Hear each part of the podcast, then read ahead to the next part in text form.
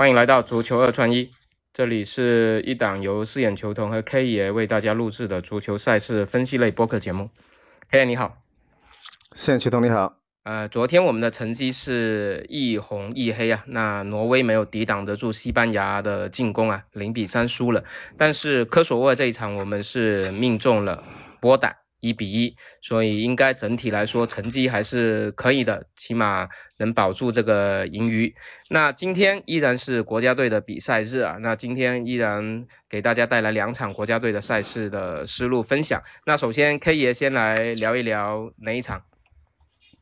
呃，今天我们又我这边推的是两点四十五分的斯诺伐克主场对波黑，那么机构给出的出盘是零点二五。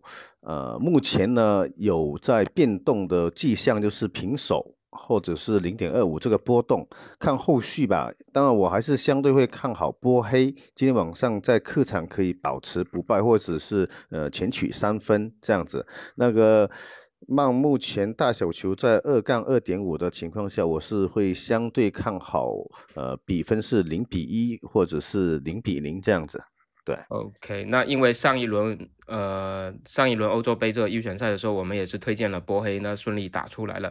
那这一场他客场去面对斯洛伐克，那斯洛伐克其实目前的状态也不是很好，依然波黑不败，应该还是比较大的概率能吃到这个红利的。那再给大家分享一场也是同时段开始的欧洲杯预选赛，意大利客场挑战马耳他，那马耳他他。目前是也是意大利的主教练嘛，马尔科里尼。那这个主教练的执教风格还是非常意大利的，就是死守为主啊。那他第一场输给了马耳他，哎，第一场是输给了马其顿。那这一场回到主场去迎战意大利，我觉得意大利很难去。